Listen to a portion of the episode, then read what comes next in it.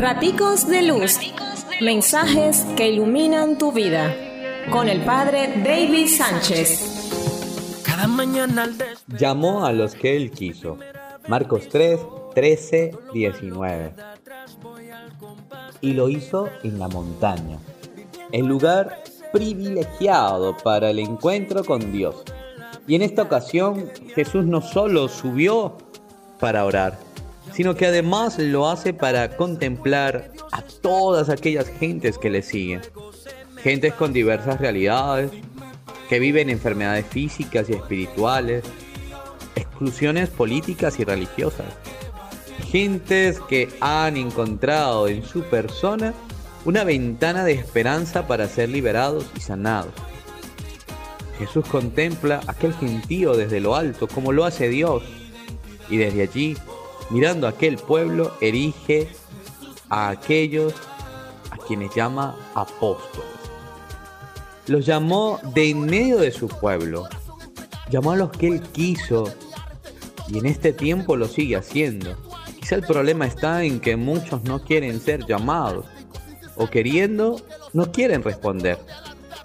La llamada que hace Jesús de Nazaret es a estar cerca suyo, ser sus compañeros de camino, ser sus amigos, a vivir un compromiso de predicar la buena noticia y de construir en equipo el reino de Dios.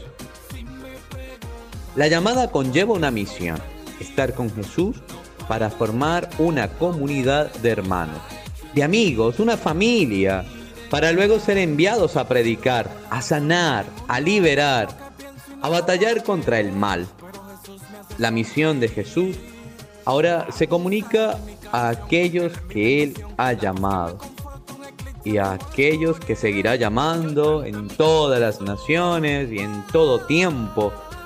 Por eso son doce, porque es la actualización del pueblo de Dios, cimentado ahora en Pedro, la primera piedra de esta edificación. Hoy podemos encontrar a muchos que están delante, mostrándose como llamados de Dios. Y entonces hacen lo posible por acaparar los puestos y no dejan lugar para nadie. Pero ánimo, total, Jesús de Nazaret llama a los que Él quiere. Y no para hacer obstáculo o para hacer alcabala. No, los llama para proclamar la buena noticia y expulsar demonios. Si tú crees que Dios quiso llamarte, entonces no actúes como demonio, sino como enviado. Reconoce la voluntad de Dios de llamarte y acepta el proceso pedagógico de Jesús. No puedes excluir la formación que Él imparte a través de su Evangelio, la acción misionera de llevar ese mensaje a los demás, al pueblo, a los excluidos. Jesús llamó a los que él quiso. Los llamó por su nombre, aunque a, algunos se los ha cambiado, de acuerdo a la misión que han de desempeñar en medio de la comunidad. Algunos de aquellos nombres vienen desde el antiguo. Así siete de ellos tienen un nombre que son del tiempo de los patriarcas. Vamos a encontrar a dos que se llaman Simón, dos Santiago, dos Judas, uno Leví, Felipe con un nombre griego.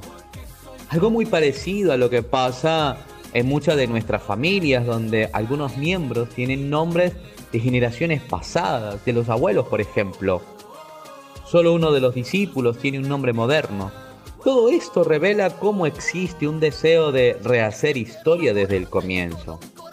Y de esa experiencia, Jesús se vale para hacer nuevas todas las cosas y comenzar a instaurar el reino de Dios, al que también nosotros en este tiempo estamos llamados por nuestro propio nombre a colaborar. Dios nos bendice, pórtate bien, es una orden. Raticos de Luz, mensajes que iluminan tu vida, con el Padre David Sánchez. Si me preguntan por qué soy feliz